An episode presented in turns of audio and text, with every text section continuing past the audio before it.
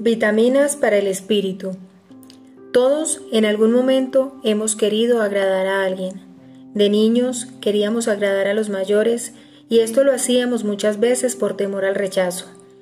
En ocasiones fue tan fuerte que se quedó grabado en la mente y el corazón y terminó formando parte de nuestro carácter a tal punto que sin darnos cuenta terminamos viviendo una vida prestada, siendo infieles a lo que Dios formó en nosotros, perdiendo nuestra autenticidad.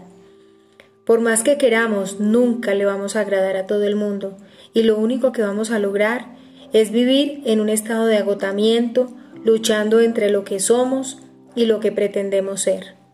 Vitamina para hoy. Temer a la gente es una trampa peligrosa, pero confiar en el Señor significa seguridad. Proverbios 29, 25, nueva traducción viviente.